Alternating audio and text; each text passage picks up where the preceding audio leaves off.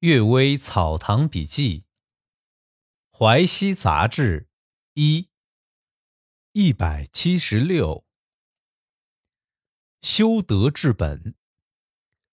道家讲祈福消灾，佛家讲忏悔罪过，儒家讲修养品德来战胜妖邪。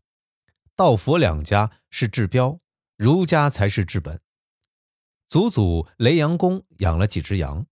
有一只羊忽然像人一样两腿站着蹦蹦跳跳，大家认为是不祥之兆，就要把这只羊给杀了。雷阳公说：“羊怎么会蹦跳呢？一定有依托它的人。晋国的石头会讲话，《左传》里讲的很明白。祸患已经出现时，杀羊有什么好处呢？祸患并未出现，就是鬼神用这种方法来警告我。”我只有加深道德修养，怎能只去杀羊呢？从此，一言一行都对照圣贤的教导。后来，在顺治二年成为拔贡生，顺治五年会试中了副榜，最后做到通判，一直是太平无事啊。第二个故事，偶感义气。堂兄小东三哥说。雍正五年会试回来，看见一个讨饭的妇人，嘴巴生在脖子上，饮食却和常人一样。这是个人妖吗？我说啊，这是偶然间感受到奇怪的精气而已，并非妖怪。有人两个脚趾头连生，一只手啊长出第六个手指，也不同于正常人。难道可以叫他做妖怪吗？我见过两个头的猪。有背上长着一只蹄的牛，在文家庙的祭祀赛会上，我见到过一个人，右手的手掌大得像簸箕，手指像锤子，但左手却很正常。平日里，他用右手拿毛笔写字作画出售。假如谈论趁会征兆的人见了，一定说那是猪的灾祸，那是牛的灾祸，那是人的怪病。将会遇着什么什么的，还会有人说啊，这是某件事的报应。但是我见到的各种异常的事物，一直是毫无因果报应。所以，我对于汉代儒学的这种学说，最不信的就是春秋讲阴阳以及洪范五行传；对于宋代儒者的学说，最不信的河图、洛书、黄极经世。第三个故事，鬼吸酒气。我考科举时的房师孙端仁先生，文章渊博高雅，同时喜欢饮酒。酒醉之后写文章和清醒时写没有什么不同。当朝的大臣都认为他是斗酒百篇的人物。他到云南任督学时，一个人在月下竹林中饮酒，隐隐约约看见有个人眼瞪瞪地看着这酒壶酒杯。好像也想要喝的样子。孙端人知道那是鬼，但心中也不害怕，只是用手按住酒杯说：“啊，今天的酒不多啊，不能请你喝了。”这个鬼畏畏缩缩的，隐没不见了。孙端人酒醒之后感到后悔，说：“呃，能够来讨酒喝的，一定不是平庸的鬼，肯向我讨酒喝，对待我还是不错的。”怎能辜负了他来拜访的情谊呢？于是啊，就买来三大碗好酒，晚上用小茶几放着，摆在竹林之中。第二天看时，酒并没有动过。孙端人感叹地说：“这位仁兄不但风雅，同时也很拘谨。开个小玩笑，就一滴酒也不肯尝了。”幕僚中人有人说：“鬼神只会吸取气味。”哪会真喝酒呢？孙端仁先生感慨地说：“那么饮酒就应该趁自己还没有变为鬼的时候，不要将来只能吸取酒气了。”这是先生的侄子孙于山在福建学道处当幕僚的时候对我讲的。我觉得魏晋年间闲人们的风度好像和孙先生差不多。还有一个故事，见鬼师钱塘的玉琪，啊，一下子想不起他的名字，仿佛叫幼深。乾隆二十八年，在我的学道官署，我偶然的看到他一首题为《野伯不寐》的诗，说：“芦笛荒寒野水平，四维唧唧夜虫声。长眠人意眠难稳，独倚孤松看月明。”我说呀，杜甫曾经有诗说：“八童魂不寝，夜半有行舟。”张继的诗说：“姑苏城外寒山寺，夜半钟声到客船。”都是从对面下笔，以半夜能够听到，写出这个人没有睡着，并非吟咏八童的舟、寒山寺的钟。您的诗用这个方法，可以说是善于施法前人，不露痕迹了。不过，这杜甫、张继所写的是眼前景物，您忽然之间写到鬼魂，不显得太突兀了吗？玉琪说。当天晚上，我确实远远的看到一个人，在月下靠着大树站着，好像读书人的样子。我想过去找他聊天，免得一个人孤独。走到还有十几步的距离，这个人竟渐渐的消失了。所以诗中这样描写：中心湖啊，开玩笑的说，云中鸡犬刘安过。月里笙歌杨帝归，汉代人叫他见鬼诗，还好像不是很直接。像您这首诗啊，真不愧为见鬼诗了。最后一个故事啊，狐鬼。霍一书老先生转述海大司农说的故事：有个书香门第的青年，在坟园里读书，坟园之外啊。有几十户人家都是富豪家族的守墓人。有一天，在围墙缺口处露出一个美女的半边脸孔，正想仔细看时，这美女已经躲开了。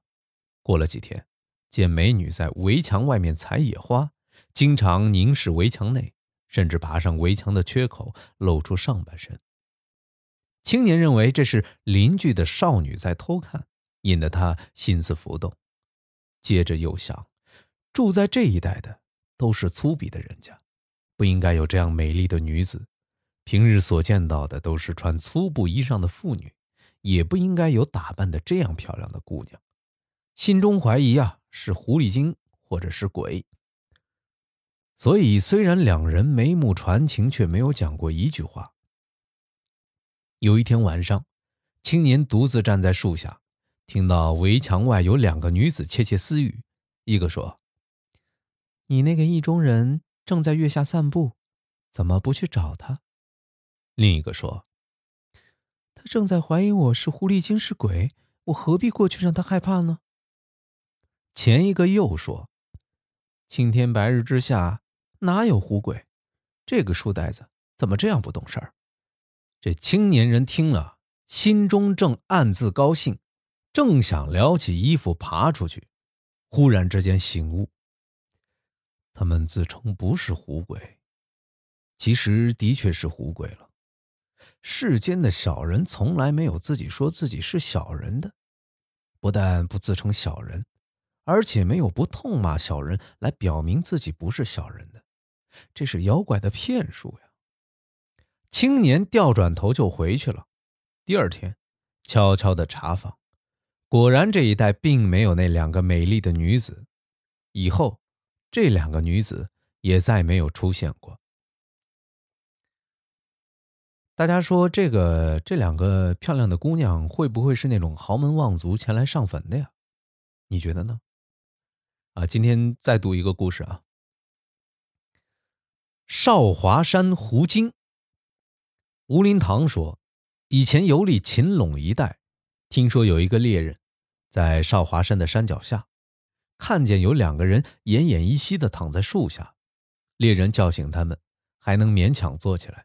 猎人问：“你们为什么累得躺在这儿？”其中一个人说：“我们都是被狐狸精迷惑的人。当初我晚上赶路走错了路口，到一户山民家里借宿。这户有一个特别漂亮的姑娘，悄悄地和我调情。我把持不住，就和她相爱了。这件事情被他父母发现，大骂一顿，我跪下求饶，才免得挨打。不久，听到他父母反复商量，好像议论什么。第二天，居然招我为婿，只是山上还有主人，姑娘要轮流去做工，五天上班，五天在家里，我也安心下来。过了半年，我的病也越来越重，晚上咳嗽的不能睡觉，就起来到树林里去散步。我听到那边有谈笑说话的声音，偶然走过去看看，只见这几间屋子里有一个人抱着我妻子。坐在石头上看月亮，我很愤怒，趁着病体要痛打那个人一顿。那个人也很生气，说：“你这小子，竟敢偷看我老婆！”也愤然的而起，和我打了起来。幸而那个人也是有病的，我们相互拉扯，都倒在地下。那个女人却安安稳稳的坐在石头上，笑嘻嘻的说：“你们两个不要打了。”我给你们讲明白吧，我实在来往于你们两个人之间，都是借口值班，让你们一次各自有五天休息，养精蓄锐，便于我采捕罢了。现在我的行为已经败露了，你们的精力也已经枯竭，用不着你们了，我走了。一下子就不见了，我们两个人昏昏沉沉，走不出山，又饿又累，所以躺在这儿。幸好碰到你们，我们的命啊就有救了。另外一个人讲的内容也十分相同，猎人给他们吃干粮，然后勉强才能行走，叫他们带去看看原来住的地方。两个人都很奇怪，说：“哎，以前这里的墙壁是泥的，房梁屋柱是木头的，大门和窗户都可以开关，都是实实在在的，并非虚幻的影子。”现在怎么都成了土洞呢？原来院子地面平坦干净的，像擦洗过一样。现在怎么在土洞之外，坑坑洼洼的地面，连人站都站不住呢？土洞不过几尺大小，狐狸自己躲藏没问题，又怎么能容纳我们两个人呢？难道我们两个的形体也被狐狸精变化了吗？其中一人看见对面山崖上有几片破瓷碟。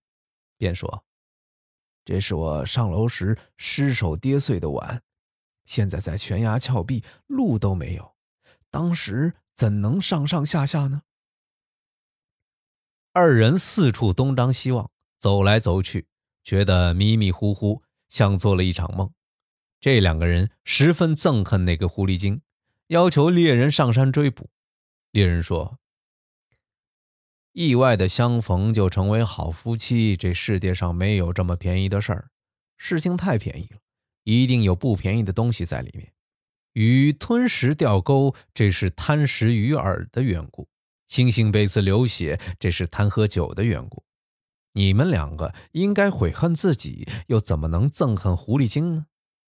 两个人愁容满面，不说什么了。感谢各位收听今天的《阅微草堂笔记》，晚安。